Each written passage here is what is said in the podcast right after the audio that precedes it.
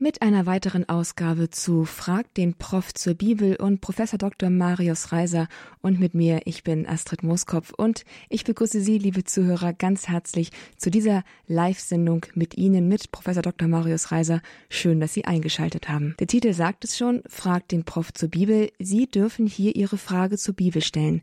Professor Reiser ist Experte, Bibelexperte, er ist, er ist Experte für neutestamentliche Exegese, aber natürlich auch darüber hinaus kompetent, Sie zu, mit Ihren Fragen hier, naja, zufriedenzustellen, Ihre Fragen in dieser Sendung zur Bibel zu beantworten. Und Ihnen jetzt, Professor Reiser, ein herzliches Willkommen in dieser Sendung. Schön, dass Sie wieder mit dabei sind. Ja, grüß Gott, Frau Mooskopf. Hallo. Starten wir mit einer Einstiegsfrage, die hier aus der Redaktion eingereicht worden ist. Eine Kollegin fragt Sie, Herr Professor, wie, was es mit dem, mit der Stelle in Römer 2,16 auf sich hat. Da steht, an jenem Tag, an dem Gott, wie ich es in, mein, in meinem Evangelium verkünde, das, was im Menschen verborgen ist, durch Jesus Christus richten wird. Und sie fragt, was meint Paulus mit meinem Evangelium hier? Ja, also äh, was meint mein Evangelium? Äh, es hat vereinzelte Kirchenväter gegeben, die haben gesagt, äh, damit meint Paulus das Lukas-Evangelium, weil Lukas ja ein Begleiter des Paulus war, gerade auch in seiner letzten Zeit. Deswegen meint man also, er hätte das Lukas-Evangelium gemeint. Aber diese Auffassung ist ganz und gar unwahrscheinlich. Man kann leicht beobachten, äh, das Wort Evangelium kommt ja oft vor bei Paulus und es meint immer das Evangelium, das er mündlich verkündet. Nirgends bezieht sich Paulus auf ein schriftliches Evangelium. Das gab es zu seiner Zeit offenbar nicht oder zumindest hat er keins gekannt. Also wir müssen da immer sehr vorsichtig sein. Aber äh, von daher ist es äh, ganz klar, äh, am jüngsten Tag, das ist natürlich eine starke Behauptung des Paulus, am jüngsten Tag sagt er, wenn das jüngste Gericht stattfindet, dann wird mein Evangelium, so wie ich es verkünde, nicht sein Evangelium von äh, äh, Auferstehung und äh, Tod und Auferstehung Christi und der Sündenvergebung und, und seiner Ethik wohl auch äh, danach wird am Ende gerichtet. Und äh, das ist eine steile Behauptung, aber äh, da es der heilige Paulus ist, müssen wir ihm das glauben. Und wir können es ja auch glauben, weil wir äh, der Überzeugung sind, dass dieses Evangelium, das Paulus verkündet hat, in der Tat das Evangelium der Kirche ist. Also an mangelnder Selbstsicherheit kann man, also kann man dem Paulus halt jedenfalls nicht zuschreiben. Er hat ihm, er war jedenfalls selbstsicher genug, dass er sein Evangelium mit dem, das von Christus handelt, deckungsgleich aufgefasst hat. Danke, Herr Professor. Er hat es ja direkt von Christus empfangen. Mhm. Also das darf man nicht vergessen. Danke, Herr Professor, für diese Antwort. Ich hoffe, dass meine Kollegin, die jetzt sicherlich eingeschaltet hat, mit dieser Antwort auch zufrieden ist. Jetzt hat uns ein erster Anruf erreicht, und zwar aus Manchingen. Es ist Herr Beckmann. Hallo, Herr Beckmann. Sie haben eine Frage zur Bibel? Bibel? Ja. Grüß Gott, Herr Professor Reiser, Frau Moskopf. Ich hätte gerne zwei Fragen zum Markus-Evangelium. Und zwar sind es Stellen, wo ich eigentlich bis jetzt noch nie was drüber gehört habe, also in der Auslegung. Und zwar das eine ist die blutflüssige Frau und die Tochter des Jairus. Und äh, da steht bei Markus 5,25, da war eine Frau, die seit zwölf Jahren an Blutungen litt. Und bei der Tochter des Jairus, da steht dann am Schluss, ähm, wo Jesus zu dem Mädchen gesagt hat, Talita, komm, steh auf. Und da stand das Mädchen auf, es war zwölf Jahre alt. Weil ich mir denke, diese zweimal die zwölf Jahre äh, müsste doch irgendwie eine Bedeutung haben. Und das zweite wäre das mit dem reichen jungen Mann. Ähm, da geht es mir so wie äh, mit dem ungläubigen Thomas. Wie oft habe ich da schon gehört und erst als er seine Wunden reinsteckte, aber er hat sie, es steht ja nirgends, dass er sie wirklich reingesteckt hat. Und bei dem reichen jungen Mann, da höre ich dann so oft, dass es dann immer heißt, naja, er war halt reich und er konnte es nicht. Aber ähm, es steht dann auch, dass Jesus sah ihn an, gewann ihn lieb und der junge Mann ging dann betrübt oder traurig davon, denn er besaß viele Güter. Aber mir fällt dann immer auf oder ich bleibe immer hängen, dass dann bei Markus 10, 27 Jesus blickte sie an, wo dann äh, die Jünger gefragt haben, wer ist dann überhaupt als Reicher, wie man überhaupt ins Himmelreich gelangt. Und Jesus blickte sie an und sagte, bei Menschen ist es unmöglich, doch nicht bei Gott, denn bei Gott ist alles möglich. Und bei der Gefangennahme Jesu, Jetzt sind Sie schon bei der vierten Frage. So viel kann ich mir nicht merken. Nee, Entschuldigung. Fangen nee, wir vorne also, an. Es geht, nee, es geht mir, um was es mir im Prinzip geht, ist, bei dem jungen Mann heißt es ja oft, naja, er konnte es nicht. Aber bei, den, bei der Gefangennahme Jesu steht dann bei Markus, ein junger Mann aber folgte ihm, nur mit einem Leinetuch auf bloßen Leib bekleidet. Als sie ihn ergreifen wollten, ließ er das Tuch fallen und mhm. entfloh nackt. Also ich sehe da immer ich bleibe da immer hängen, weil ich mir immer denke, und wenn das der junge Mann doch gemacht hat und alles abgegeben hat. Ich weiß, dass es teilweise heißt, dass der junge Mann, glaube ich, dann mit dem Evangelisten gleichgesetzt wird, aber ich könnte mir vorstellen, dass der junge Mann es doch gemacht hat. Das wäre also diese zwei Sachen, die Blutflüsse ja, mit den zwölf Jahren. Der, der junge Mann, ähm, der ist eben nicht identifiziert bei Markus und genau, ja. ich halte auch die äh, Hypothese, dass äh, hier der Evangelist sich selber einführt, für durchaus wahrscheinlich. Mhm. Aber dass man den mit dem äh, unbekannten jungen Mann äh, im zehnten Kapitel identifizieren müsste, also da gibt es ja überhaupt keinen Grund. Ähm, der junge Mann im zehnten Kapitel, wo es heißt, nicht, also er soll alles hergeben äh, und den Armen verteilen und dann Jesus folgen, der geht traurig davon. Ähm, äh, das Interessante ist, äh, er versteht, dass Jesus eigentlich recht hat, aber er ist sehr reich und ähm, das kriegt er jetzt nicht hin den Reichtum aufzugeben. Und äh, deswegen ist er traurig. Er ist eigentlich traurig über sich selber. Man könnte jetzt einen sehr schönen Roman schreiben darüber, wie äh, die Geschichte mit diesem jungen Mann äh, weitergeht und äh, wie er sich am Ende äh, doch entscheidet, seinen Reichtum aufzugeben und Christus zu folgen. Wäre ein, ein schönes Romanthema oder wenigstens für eine Erzählung. Aber wir können darüber äh, vom Evangelium her nichts sagen.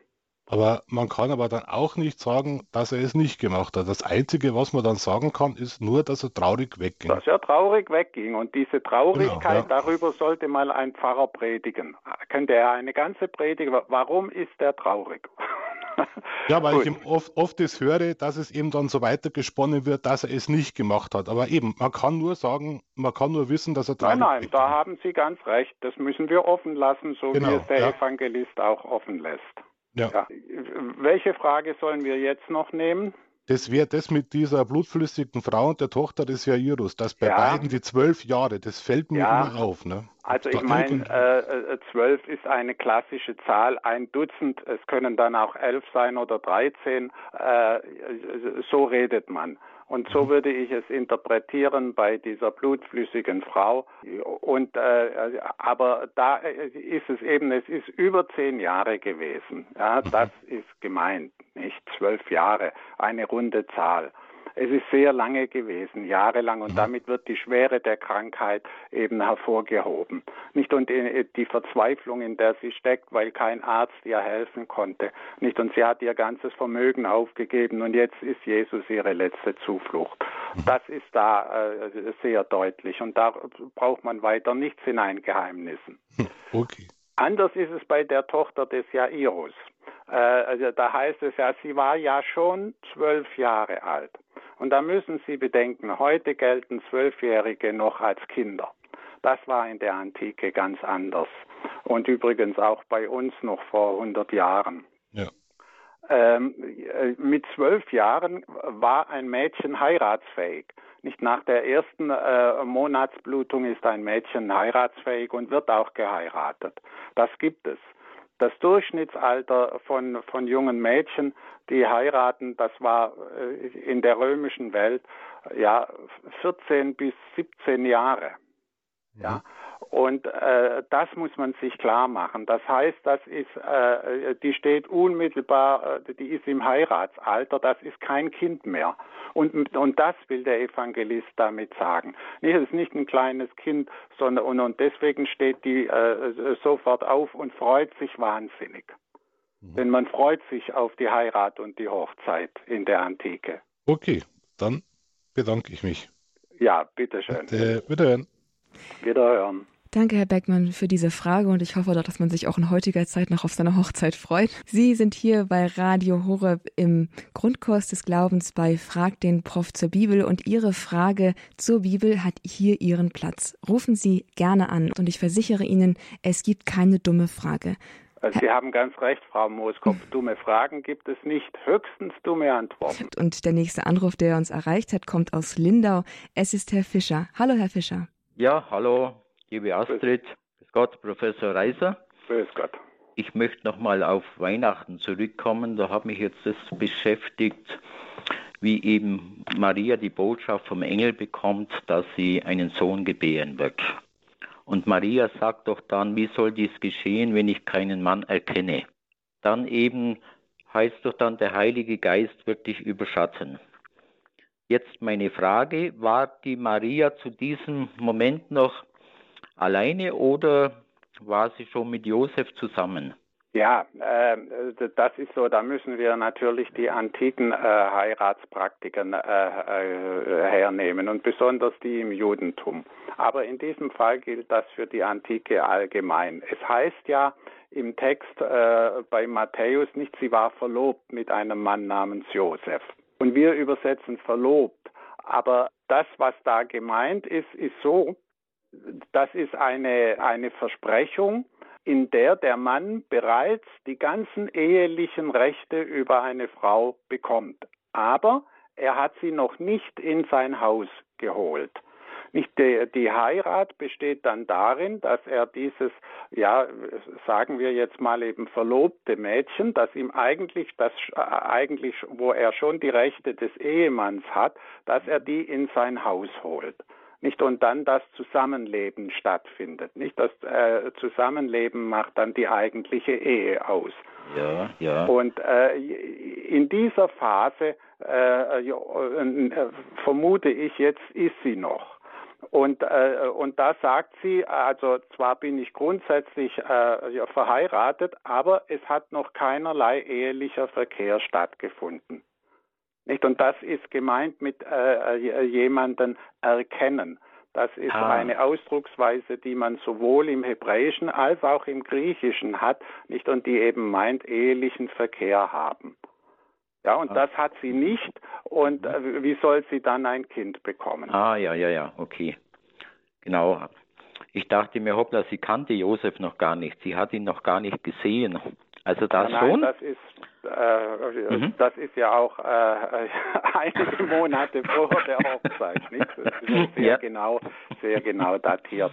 Und mhm. da weiß mhm. man schon Bescheid. Und wie gesagt, da ist sie bestimmt schon äh, in dieser ersten Phase. Das würde man praktisch heute anders umschreiben, mehr oder weniger, ja. Wir haben dafür gar kein richtiges Wort, nicht um, um, um mhm. die, äh, äh, genau das zu beschreiben, weil sich eben die äh, Praktiken ändern. Nicht für uns ist eine äh, Verlobung, die kann man auch wieder aufheben und ja, äh, ja. mit einer Verlobung ist eigentlich nichts als ein starkes Versprechen verbunden. Und das war ein bisschen anders in der Antike. Mhm.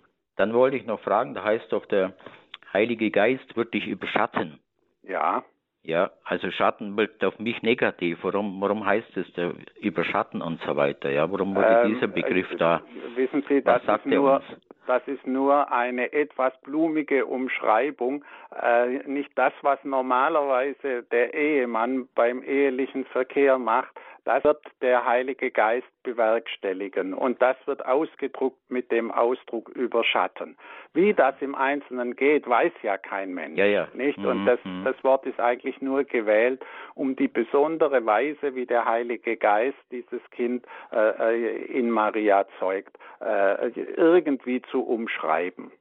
Also äh, zu der Zeit wurde das dann positiv gesehen, ein Schatten, weil Schatten ist ja, ja nun, dunkel und, und. Sie müssen bedenken, im Orient, da sehnt man sich nach Schatten, wegen ah, überall okay. haben wir die glühende Sonne, da ist ja, Schatten ja. etwas Ganzes. Im, Im Schatten, äh, Moment, wo gibt es diese berühmte Psalmstelle, wo man im Schatten Gottes und so weiter äh, gehen will. Also Schatten ist ganz positiv besetzt im Orient. Danke Ihnen. Ja, gern schön. Herzlichen Dank für, für, für, was Sie da tun und was Sie uns immer wieder neu aufzeigen. Gute Zeit ja. Ihnen. Danke. Wiederhören. Danke auch an, an, Sie, Herr Fischer, für diese Frage, für diese beiden Fragen hier bei Frag den Prof zur Bibel. Und auch Sie, liebe Zuhörer, die Sie jetzt erst nur zuhören, dürfen anrufen und Ihre Frage stellen. Unsere nächste Hörerin hat uns aus München erreicht. Es ist Frau Ammel. Hallo, Frau Ammel. Wie lautet Ihre Frage? Ja, meine Frage ist, Gott ist ja immer derselbe, gestern, heute, morgen. Die Zeiten ändern sich zwar, aber ich komme da nicht mit, äh, dass dieser gütige, barmherzige Gott erst immer Menschen erschlagen lässt im Alten Testament, zum Beispiel gerade auch der Auszug aus dem Ägypten, wenn sie dann in das gelobte Land kommen, da muss das ist das besetzt und da müssen erst die, die da wohnen, alle erschlagen werden und solche Stellen wiederholen sich sehr oft. Also das kapiere ich nicht. Da muss man auf zwei Dinge achten. Erstens, äh, diese Erzählungen über die Eroberung des Landes, die mit Gewalt geschieht, denken Sie auch an die Mauern von Jericho und wie das dann erobert wird und viele solche Geschichten. Ja. Die erzählen einfach, wie es in der Geschichte zugeht. Ja, und da ist die Bibel ganz realistisch. Sie beschönigt nichts, auch nicht die Grausamkeit eines Krieges äh, und alle Gräuel, die in Kriegen geschehen, werden in der Bibel geschildert und es sind nicht nur die Bösen äh, aus Babylon, die so etwas tun, sondern es ist auch so das auserwählte Volk, das so etwas tut, weil es das für sein Recht hält. Die moralische Seite ist natürlich aus christlicher Seite nicht vorbildlich und äh, deswegen hat äh, das Christentum immer diese Art von Gewalt abgelehnt äh, und äh, können wir das nicht gutheißen. Aber äh, dass so etwas geschieht, das liegt daran, dass Gott den Menschen Freiheit äh, gegeben hat, einen freien Willen gegeben hat. Und äh, dieser freie Wille führt eben zu Auseinandersetzungen und zu Gewalt und so weiter. Und aber, und jetzt kommt das Zweite, Sie haben ja damit angefangen, äh, äh Gott ist derselbe äh, gestern, heute und morgen. Das heißt aber auch, dass Gott einen Plan mit der gesamten Welt hat, mit der gesamten Geschichte hat. Äh, durch alle die Kriege und Gräuel und Katastrophen und Epidemien und was es alles gibt, führt Gott äh, auf seine geheimnisvolle Weise alles zum Guten. Nehmen Sie die Apokalypse, werden lauter Katastrophen geschildert, aber am Ende steht das himmlische Jerusalem und äh, der Strom de, äh, mit dem reinen äh, Wasser und den fruchtbaren Bäumen. Ja, also äh, am Ende führt alles zum Guten. Und äh, wir müssen davon ausgehen, äh, die wir an die Vorsehung und die Führung Gottes in der Geschichte ja glauben, wir müssen davon ausgehen, dass Gott schon weiß, warum er die Menschen mit einem freien Willen geschaffen hat und nicht Marionetten schaffen wollte. Hätte er ja auch können, aber wollen Sie eine Marionette sein? Na, dass äh, also er, warum er eben Menschen mit einem freien Willen geschaffen hat. Und äh, es wird sich, davon bin ich überzeugt, am Ende auch herausstellen, all dieses Leiden und dieses Übel wird in irgendeiner Weise aufgehoben in etwas Gutes. Wie, das wissen wir nicht. Aber schauen Sie mal, das große Vorbild für alle Geschichte und überhaupt das ganze menschliche Leben ist Christus selbst. Und da sehen wir äh, ein eisernes Gesetz und dieses eiserne Gesetz lautet, der Weg zum Himmelreich geht über Golgotha. Ja, danke schön. Gern geschehen. Hat das Ihre Frage beantwortet, Frau Ammel? Ja, äh, ich, äh, na klar, äh, ich habe das verstanden, was der Herr gesagt hat, aber ich meine, er hätte das ja auch ganz anders machen können. Ja, aber er wird schon wissen, warum er es so macht, ja. Das ist der Punkt, nicht? Wir, wir Menschen meinen immer, wir hätten das besser gemacht wie der liebe Gott. Aber sobald man es so formuliert, ist auch klar, dass das eine gewaltige Einbildung ist. Ja, ja. Als Frau mag man schon einmal Krieg nicht und Zerstörung, aber es ist halt so. Es ist das nun mal ist, da. Das gut, dass die Menschen so sind, mögen. ist ja klar. In den Menschen ist das alles drin und wir haben den freien Willen. Aber dass Gott selber so ist, ja. Ja, das ähm, ist ja damit nicht gesagt. Das habe ich nicht gesagt. Äh, es gibt auch so Stellen in der Bibel, wo er das androht. Bitte? Es gibt zu Stellen in der Bibel, ich habe die jetzt nicht parat, ähm, ja, dann werde ich euch erschlagen oder dafür sorgen, dass ihr erschlagen werdet. Also. Wir können jetzt nicht über diese ganze große Frage und alle die entsprechenden Stellen in der Bibel reden. Ja, Manchmal verstehe. wird da nur sehr menschlich geredet. Aber ja. äh, jedenfalls der christliche Glaube geht davon aus, dass Gott grundsätzlich nur das Gute will und ja. am Ende alles zum Guten führen wird. Ja, Nein, danke, das, das hat mir schon geholfen. Äh, und ich will auf keinen Fall anmaßend sein. Äh, wir müssen vieles auch als Geheimnis stehen lassen, ja, was nur Gott weiß. Richtig. Ja, gut, danke schön nochmal. Ja. Danke Ihnen, Frau Ammel, und einen guten Tag. Jetzt unsere nächste Hörerin. Ach, zuvor nochmal die Telefonnummer für Sie, liebe Zuhörer, damit Sie auch anrufen können. Und wenn Sie gerade erst eingeschaltet haben und sich fragen, wozu Sie eigentlich anrufen sollen, Sie haben hier eingeschaltet beim Grundkurs des Glaubens zu Frag den Prof zur Bibel und Professor Dr. Marius Reiser ist unser Bibelexperte und beantwortet Ihnen hier live Ihre Frage zur Bibel. Unsere nächste Hörerin möchte gerne anonym bleiben. Wie lautet sie? Ja, guten Tag. Ich hätte eine Frage und zwar ist es eigentlich äh, nur im Lukas-Evangelium, da steht bei der Darstellung Jesus im Tempel, wo dann das Zeugnis von Simeon und Hannah und dann am Schluss steht, als seine Eltern alles getan hatten, was das Gesetz des Herrn vorschreibt, kehrten sie nach Galiläa in ihre Stadt Nazareth zurück. Jetzt ist ja die Frage, jetzt waren ja da die heiligen drei Könige und äh, Jesus ist eigentlich mit seinen Eltern nach Ägypten geflohen. Dafür hätte ich eine Frage, wieso dann hier steht, sie kehrten in ihre Stadt Nazareth zurück. Äh, äh, was ist Ihre eigentliche Frage? Also, äh, die müssen jetzt also, eigentlich in Ägypten sein. Also und, wie ja. gesagt, wieso, ste wieso, steht hier bei Lukas ja. dann, als seine Eltern alles getan ja. hatten, was das Gesetz des Herrn vorschreibt, kehrten sie nach Galiläa mhm. in die Stadt Nazareth zurück. Aber wir wissen ja eigentlich, dass sie dann von äh, Bethlehem geflohen sind nach Ägypten. Ja, das ist, äh, äh, da haben Sie eine wirkliche Krux der äh, Exegeten äh, ihren Finger drauf gelegt. Äh, das ist nämlich sehr merkwürdig. Ähm, in dieser Hinsicht widersprechen sich die Darstellung des Matthäus und die Darstellung des Lukas. Lukas weiß offenbar nichts von einem Exil in Ägypten. Äh, also. Das, also mit dem ägyptischen Exil, das hat nur äh, Matthäus. Und es ist ja auch so, bei Matthäus wohnt Josef vor der äh, Geburt Jesu bereits in Bethlehem. Während bei Lukas äh, ist es ja so, da wohnt Josef schon in Nazareth und äh, muss dann wegen dem ähm, wegen der Vermögenserhebung nicht äh, ja äh, muss er nach äh, Bethlehem und kehrt dann wieder zurück nach Nazareth nicht und das ist das ah. was Sie da zitiert haben und äh, da wie wir das zusammenbringen sollen das geht eigentlich nicht recht. Also am ehesten müsste man dann davon ausgehen, dass Lukas die Sache mit dem ägyptischen Exil nicht gewusst hat. Aber ich, ich kann Ihnen eine wirkliche Antwort auf diese Frage, äh, weiß meines Wissens kein gescheiter Exeget. Die können auch nur sagen, hier ist ein Widerspruch, wie wir ihn eigentlich aufheben können. Äh, da gibt es dann alle möglichen Spekulationen und Theorien. Das hat schon bei den Kirchenvätern angefangen. Und äh, aber eigentlich wissen tun wir es nicht. Manche okay, Dinge muss man da offen lassen. Nee, weil wie gesagt, wie Sie es dann auch erklärt haben, mit dem, dass das zwei verschiedene Evangelisten ja geschrieben haben, dass der eine das dann vielleicht nicht so gesehen hat. Ist in Ordnung. Aber da ja äh, geschrieben wurde nachher, dass Gott seinen Sohn aus Ägypten gerufen hat, dann gehe ich mal davon aus, dass er doch nach Ägypten geflohen ist. Irgendwas muss da dran sein mit der Flucht nach genau. Ägypten. Da haben Sie genau. recht. Ja. dann schönen Dank. Bitte.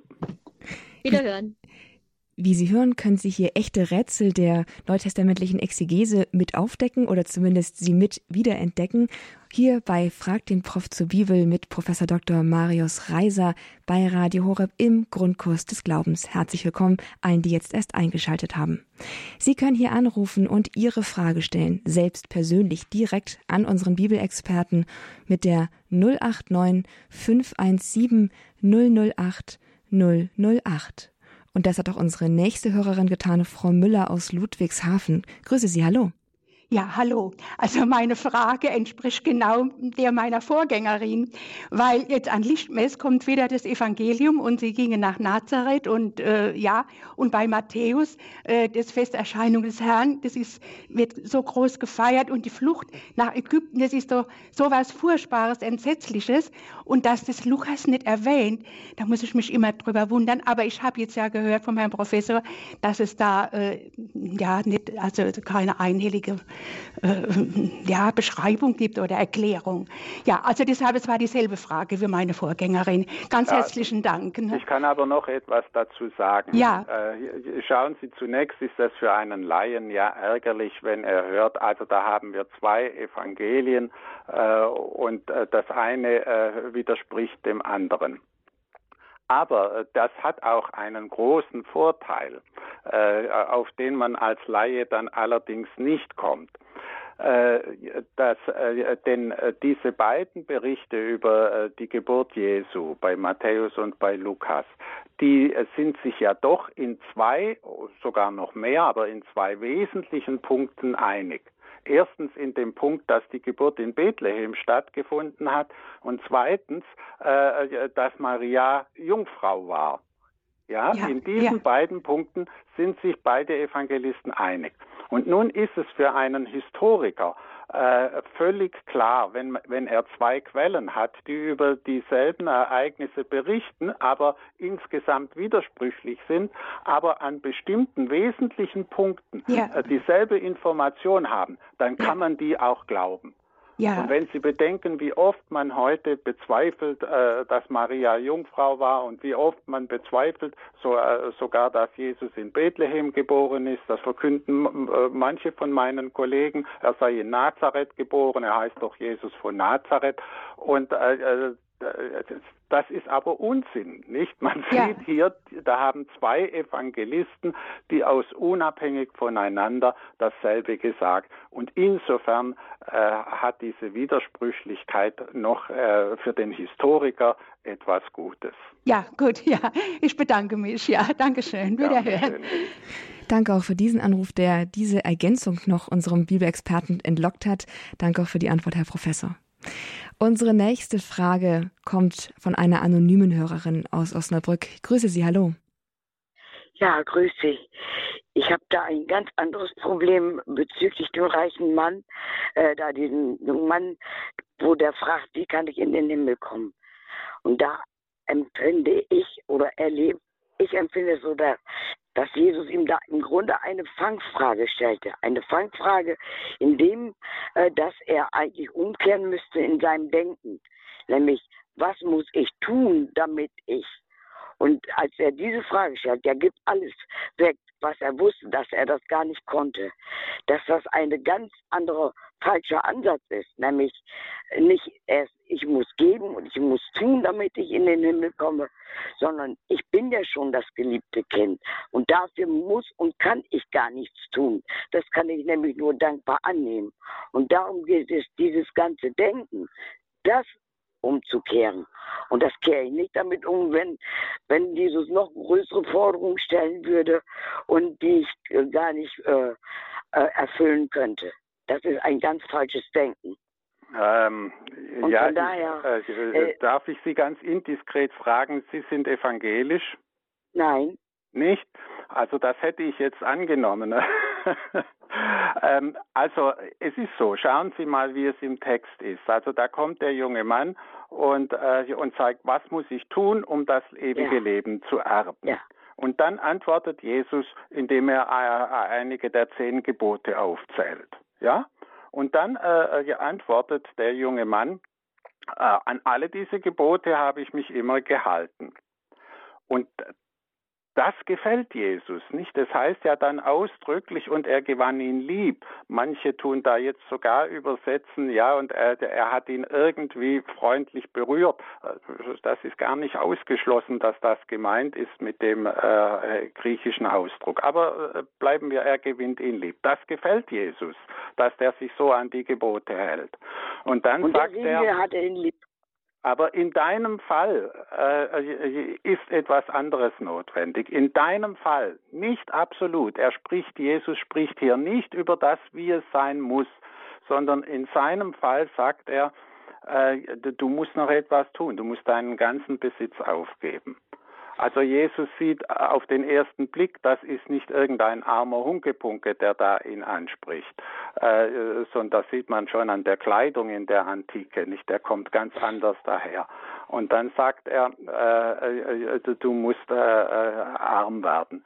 Und wissen Sie, das ist wiederum äh, erstens für ihn speziell, aber das entspricht ja auch der Botschaft Jesu. Die erste Seligpreisung heißt selig die Armen. Ja? Das heißt, die Armut äh, in irgendeiner Form äh, und zunächst auch die materielle Armut ist eine Voraussetzung dafür, dass man Jesus folgen kann. Nein, dieses ganze Denken muss umgekehrt sein. Nämlich nicht, was muss ich tun, sondern ich darf es dankbar deine Liebe annehmen. Ja, Dafür aber davon steht doch nichts im Text. Tun. Davon steht aber nichts im Text. Nein, dieses sein Denken, das braucht die Umkehr. Ja, aber das steht nicht in unserem Text, verstehen Sie? Und äh, äh, als Exeget muss ich mich daran halten, was im Text steht. Das ist ein, äh, natürlich müssen wir unser Denken umwenden.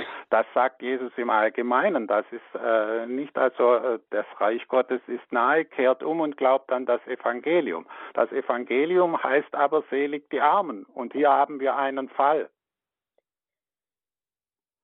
Also Jesus will durchaus, dass man etwas tut. Denken Sie an die Bergpredigt und den Schluss der Bergpredigt. Nicht die, die Herr Herr sagen, äh, äh, sondern diejenigen, die tun, was ich sage.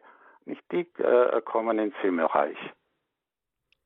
Und das müssen wir schon festhalten. Natürlich muss sich das Denken ändern, aber dann auch das Tun.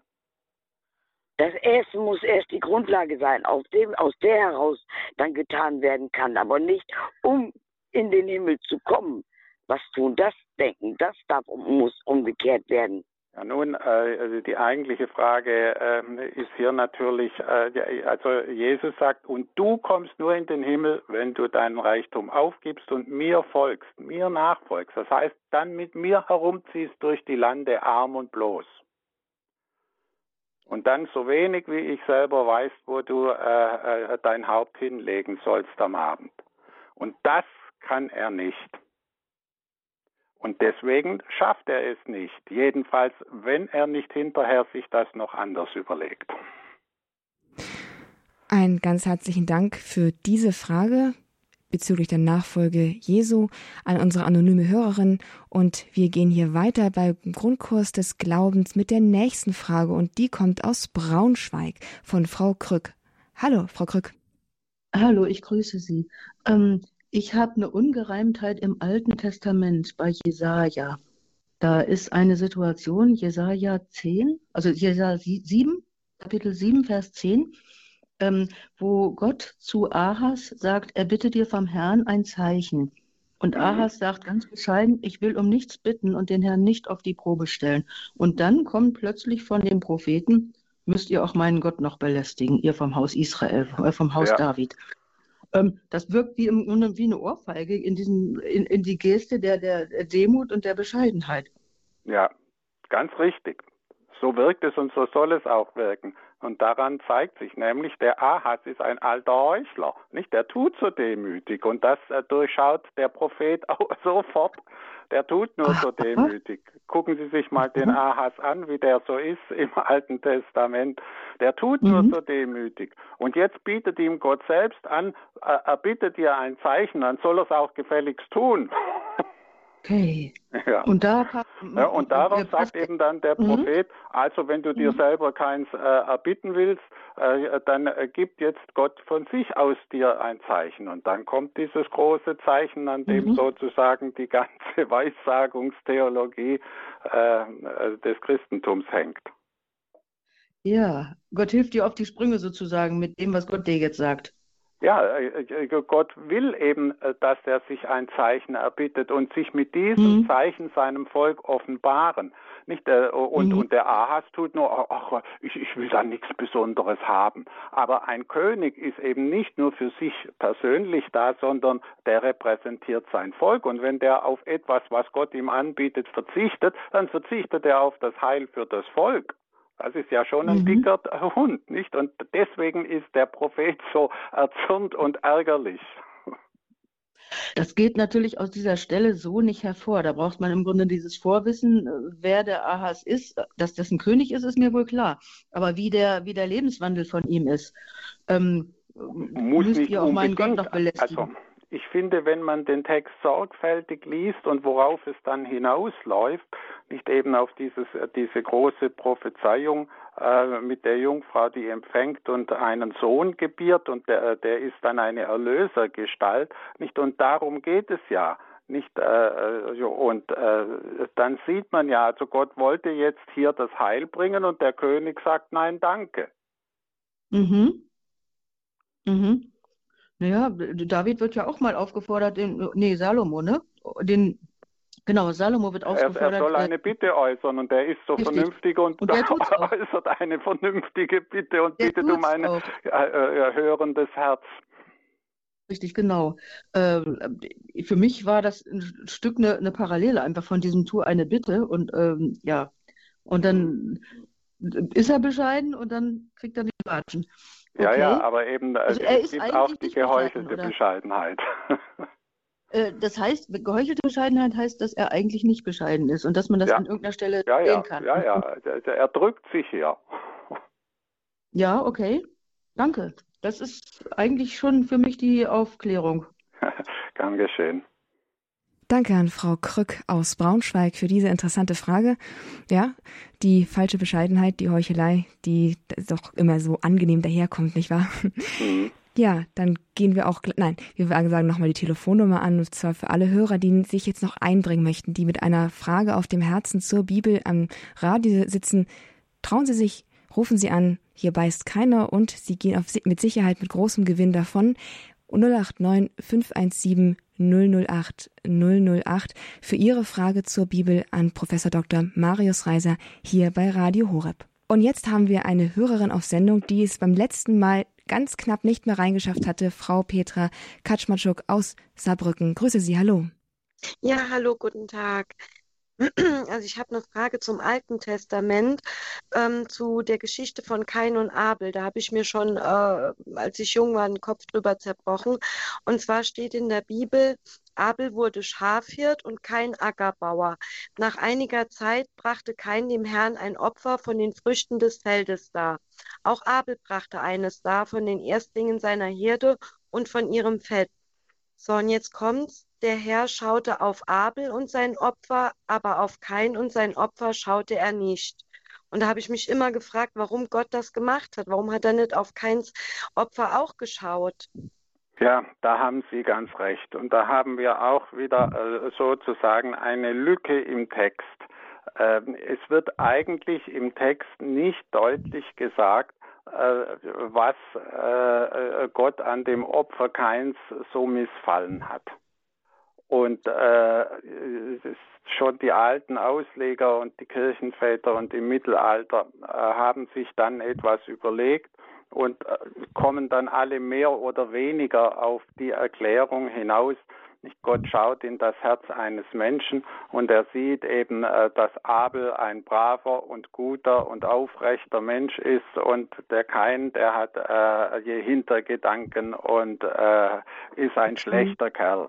Und deswegen mhm. äh, nimmt er sein Opfer nicht an. Na gut, aber das macht ja alles keinen Sinn, weil er hat ja keinen auch äh, geschützt noch und seine Nachkommen. Ja, das ist Platz. hinterher. Das ja. ist jetzt hinterher also ich hab, nicht. Kann das vielleicht sein, weil ich habe auch darüber nachgedacht, weil Jesus hat ja später gesagt, der Mensch lebt nicht vom Brot allein. Dass, äh, dass die Gabe vom Ackerbau, das Essen, die Nahrung, dass das nicht alles ist, dass er hat, hätte irgendwie seinen Bruder hätte sollen lieben für das, dass er halt eben Schafe gehütet hat. Ich hm. weiß es nicht. Also, ich, ich, also, daran würde ich jetzt also äh, nicht herummachen, äh, ja. die verschiedenen äh, Arten von Opfer und äh, die verschiedenen Arten von Berufen, äh, okay. die die beiden haben, sondern der entscheidende Punkt ist ja, dass gleich darauf der kein seinen Bruder Abel erschlägt. Ja. Nicht? Ja. Und, und dann, als ihn Gott zur Rede stellt, sagt er, bin ich der Hüter meines Bruders. Ja, okay. also und daran sieht man äh, also schon, äh, das ist nicht die Art, wie man als äh, frommer äh, Mensch seinem Bruder gegenüber reagiert. Mhm. Ja, okay. und und das Besondere ist dann, dass äh, Gott aber auch diesen Mörder schützt durch ein Zeichen. Ja, er sagt also äh, jetzt Mord mit Mord beantworten, das geht nicht. Ja. Und, äh, und deswegen schützt er den Mörder. Und das ist etwas sehr Großes. Wenn Sie bedenken, dass im alten Orient war es ganz normal, dass man Rache nimmt und, äh, äh und äh, Mord wird mit einem anderen Mord vergolten. Wenn einer aus einer Sippe ermordet wird, dann wird eben von der anderen Sippe äh, eben einer ermordet. Und so geht das hin und her. Mhm. Äh, wir kennen das unter dem Stichwort Blutrache. Und genau das wird hier äh, von Gott verhindert. Und das ist wieder ein großes und gutes Zeichen. Mhm. Ja. Okay, vielen Dank. Also es ist ganz kompliziert immer alles. Also die ja, viele Fragen sind schwierig und nicht im letzten ja. beantwortbar. Okay, vielen Dank. Ne? Bitte. Ja, herzlichen Dank. Dass die Bibel ein kompliziertes Buch mitunter ist das wohl wahr, wie sich jetzt auch an einigen Stellen zeigt. Unsere nächste Hörerin hat uns aus der Nähe von Ingolstadt erreicht. Frau Bürgermeier, hallo, was ist Ihre Frage? Ja, grüß Gott. Ich habe eine Frage zu Lukas 7 und Vers 28 und da heißt es, ich sage euch, von allen Menschen, die jemals gelebt haben, ist keiner größer als Johannes. Und jetzt kommt's, und doch ist noch der geringste im Reich Gottes größer als er. Und diesen Satz verstehe ich einfach nicht. Ja, das ist äh, ein wenig paradox formuliert, aber äh, wenn Sie es in den Zusammenhang stellen äh, der Botschaft Jesu und von dem, was wir über den Täufer und auch Jesu Urteil über den Täufer wissen, ist das verständlich. Jesus sagt ja ausdrücklich, nicht Johannes der Täufer, der ist äh, in der Tat der Vorläufer Gottes. Er ist der Größte unter den Weibgeborenen, so nennt mhm. er ihn.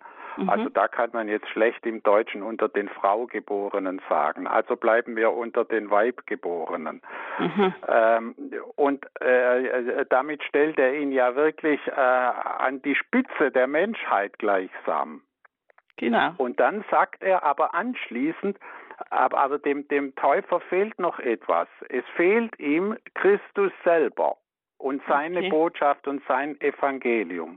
Ah. Und diese Botschaft und äh, dieses Evangelium äh, wird jetzt dadurch hervorgehoben, dass äh, Jesus sagt, und der Kleinste im Himmelreich, der mit diesem Evangelium ins Himmelreich gekommen ist, ist noch größer als der Täufer, okay. weil er das Evangelium hatte und die ah. Verheißungen, die daran hängen. Nicht? Und äh, äh, da haben wir so ganz typisch, zuerst wird er ganz hoch gestellt und dann aber nur relativ, äh, damit deutlich ist nicht, äh, wer kann eigentlich noch kommen nach dem Größten unter den Weibgeborenen? Genau. Ja, doch Jesus selber mit seinem Evangelium. Okay, so ist es gemeint. Alles ja. klar. Dann sage ich danke für die Auskunft. Bitte. Danke. Wiederhören. Wiederhören. Das war eine Hörerin aus Ingolstadt und die nächste Hörerin, die hat uns aus Stutensee erreicht. Frau Sollinger, hallo, wie ist Ihre Frage?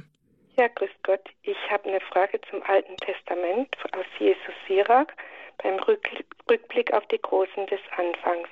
Da heißt es, kaum einer auf Erden kommt noch gleich. Darum wurde er auch lebend entrückt. Gab es je einen Mann wie Josef? Selbst sein Leichnam wurde sorgfältig erhalten. Sem, Seth und Enoch sind hochgeehrt. Aber Adam übertrifft alle Menschen an Ruhm. Und da verstehe ich nicht, warum Adam, der ja in der Sündenschuld war, alle Menschen an Ruhm übertrifft. Ähm, da würde ich jetzt mal äh, ganz schlicht antworten. Kennen Sie einen berühmteren Menschen als Adam? ich meine, der erste Mensch. Äh, ja, das schon, aber an Ruhm, also an Ruhm denke ich immer, wenn man halt wirklich ohne es, sage ich mal jetzt aus dem Evangelium her, ohne Sünde gelebt hat, verstehen Sie? Und, Ach so. Äh, verstehen ja, nein, Sie? Nein, nein, nein, da ist äh, mit Ruhm ist da äh, ganz einfach gemeint nicht das Renommee, die Reputation, die Bekanntheit und weiter nicht. Ah. Ah, okay. Und ich habe nämlich gedacht, wieso, der hat ja die Erbsünde, da ist ja die Erbsünde dadurch entstanden und gekommen. Mein sündig sind natürlich äh, alle Menschen von Adam ah. her, weil, weil alle Menschen Menschen sind, so ja. wie der erste Mensch. Also äh, von daher wäre das eben kein Unterscheidungsmerkmal für, für, für die Menschen. Ein Unterscheidungsmerkmal wäre, wenn er äh, jetzt der Sünde nicht verfallen wäre, aber das ist er ja nun auch. Ja, genau, aber es ist einfach ja. von Bekanntheit. Und es ist einfach der Bekanntheitsgrad. Also so würde ah, ich das ja. jetzt hier deuten. Ich habe okay. diese Stelle bei Jesus Sirach noch nie besonders beachtet, aber so, so wie Sie es vorgelesen haben, kann ich es nicht anders deuten. Okay, vielen Dank. Gern geschehen. Wiederhören. Ja, und jetzt haben wir einen Hörer, der uns aus Berngau erreicht hat. Herr Robert Kremmel, Ihre Frage zur Bibel, wie lautet sie? Ja, grüß Gott. Ich hätte eine Frage und zwar hört man jetzt öfters und die Frage lautet, wann kommt Christus wieder? Weil er kommt doch nur noch einmal am Ende der Welt und das mhm. heißt doch, dass wir Himmel und Erde vergehen. Oder kommt er und es geht einfach dann noch mal weiter normal? Also der Tag der, der Wiederkunft Christi. Der Tag der Wiederkunft Christi fällt zusammen mit dem Ende der Geschichte, jedenfalls der Geschichte, die wir kennen, und, äh, und ist auch der jüngste Tag. Und an diesem Tag wird äh, auch das äh, jüngste Gericht stattfinden, das Weltgericht, und wird entschieden, äh, wer äh, äh, zugelassen wird zur ewigen Seligkeit und wer nicht. Ja, mhm, das ist ja. nach christlicher Auffassung der Tag der Wiederkunft Christi. Nicht diese Wiederkunft ist verbunden mit dem jüngsten Gericht und eben dem Ende äh, der Weltzeit und der Weltgeschichte. Aber äh, eben danach geht es weiter aber eben eine äh, Geschichte, die nicht mehr vergleichbar ist mit der äh, bisherigen, sondern äh, ja. dann äh, wird eben äh, das weitgehen, ja, man sagt meistens in der Ewigkeit, ähm, äh, und im Paradies. Also ja, also es geht weiter, aber nicht mehr mit der Zeit und nicht mhm, mehr mit den üblichen Übeln der Geschichte. Mhm. Und dann möchte ich noch die Frage so mitstellen, aber was heißt das am Ende der Zeiten? Weil das hört man auch so oft, was kommt da am Ende der Zeiten? Ja, Weil das, das Ende der heißt, Zeiten meint am genau Ende das. Zeit. Am Ende der Zeiten meint genau das, nicht die Zeiten der bisherigen Geschichte. Nicht, wenn die zu Ende sind, das ist der jüngste Tag. Nicht schon im Alten Testament haben sie bei den Propheten, nahe ist der Tag des Herrn und die, diese Rede vom Tag des Herrn und dass das eigentlich ein furchtbarer Tag ist, sagen die Propheten, weil eben das äh, Ende der Welt kommt mit Katastrophen. Das ist ganz richtig, denn diese Katastrophen sind nötig, damit, end, äh, damit endgültig äh, keine mehr mhm. passieren können. Nicht die letzten Katastrophen werden eben auch die letzten sein und dann beginnt die äh, Zeit der ewigen Seligkeit. Ja, und, und die Frage, wo ich gelesen habe, äh, Christus kommt jetzt erst nochmal in den Herzen, dass er praktisch durch die Seelenschau oder einfach durch die Herzen will Christus nochmal kommen und uns nochmal praktisch, wie sagt man, warnen von, von Glaubensabfall. Äh, äh, ganz richtig. Also wenn Sie mal den Anfang des Philipperbriefs anschauen, dann äh, ist, werden Sie auch, wenn Sie das sehr genau lesen, die ersten zehn Verse ungefähr oder zwölf, ähm, ja. Äh, äh, da ist die Rede nicht von dem Tag, und das ist dieser jüngste Tag der Geschichte, und andererseits äh, wird eben Christus äh, uns vorbereiten selbst auf diesen Tag. Das ist diese einfache Vorstellung, wer kann uns besser vorbereiten auf den jüngsten Tag als Christus selbst? Und Christus selbst äh, hoffen wir, dass er in unsere Herzen kommt und uns sozusagen von innen heraus belehrt. Und äh, das ist eigentlich die ganze Hoffnung des Christen. Schön. Also das war eigentlich eine klare Antwort. Ne? ich hoffe. Ich, ja, ich bedanke mich. Vergeht's Gott. Ja, gern geschehen. Ja, danke auch Ihnen, Herr Kremmel, für diese Frage. Sehr interessant. Es waren alles sehr interessante Fragen. Liebe Zuhörer, haben Sie ganz herzlichen Dank für Ihren Beitrag zu der heutigen Sendung Frag den Prof zur Bibel, die Sie hier bei Radio Horeb hören und mitgestalten konnten. Auch Ihnen, Herr Professor Marius Reiser, einen ganz herzlichen Dank, dass Sie uns hier Rede und Antwort gestanden haben zu den so vielfältigen Fragen, die auf Sie niedergehagelt sind. Danke, ist auch für mich interessant. Wie schön. Sie hören es, liebe Zuhörer. Also keine Scheu, auch das nächste Mal wieder anzurufen bei Frag den Prof zur Bibel. Die nächste Sendung ist bereits am 5. Februar. Können Sie sich gleich im Kalender anstreichen, wenn Sie nicht durchgekommen sind mit Ihrer Frage. Am 5. Februar ist Professor Dr. Marius Reiser wieder hier on air im Radio live für Sie vor Ort zu sprechen. Und ja, Sie können einfach direkt an ihn Ihre Frage stellen. Am 5. Februar dann wieder um 14 Uhr im Grundkurs des Glaubens. Diese Sendung, die Sie heute gehört haben mit den Fragen, die können Sie selbstverständlich auch noch einmal nachhören. Einmal geht das bei uns auf der Webseite unter www.horeb.org in der Mediathek in der Rubrik Grundkurs des Glaubens. Dort wird in Kürze diese Sendung von heute hochgeladen mit den Fragen, die die Hörer gestellt haben und den vielfachen interessanten Antworten, die dazu gegeben wurden. Außerdem können Sie auch einen Mitschnitt dieser Sendung bestellen, auf CD, gebrannt bei unseren Kollegen beim CD-Dienst. Rufen Sie die einfach an unter der 08328 921 120 und die Kollegen schicken Ihnen gerne kostenlos eine CD mit dieser Sendung zu. Ihnen allen auch einen ganz herzlichen Dank, die Sie jetzt auch mitgehört haben, die Sie einfach auch schon länger Hörer sind, die Sie das Programm hier unterstützen mit Ihrem Beitrag, Ihrer Spende, Ihrem ehrenamtlichen Engagement, mit Ihrem Opfer und einfach mit Ihrem Gebet. Haben Sie ganz herzlichen Dank. Wir sind darauf angewiesen und Sie machen dieses Radio damit zu dem, was es ist, ein Werk der Vorsehung Gottes, das durch die Herzen der Menschen lebt. Haben Sie von Herzen Dank. Und damit darf ich mich von Ihnen ganz herzlich verabschieden, freue mich auf die nächste Woche beim Grundkurs des Glaubens, bin auch dann wieder für Sie da und freue mich, wenn Sie einschalten. Alles Gute Ihnen, Gottes Segen.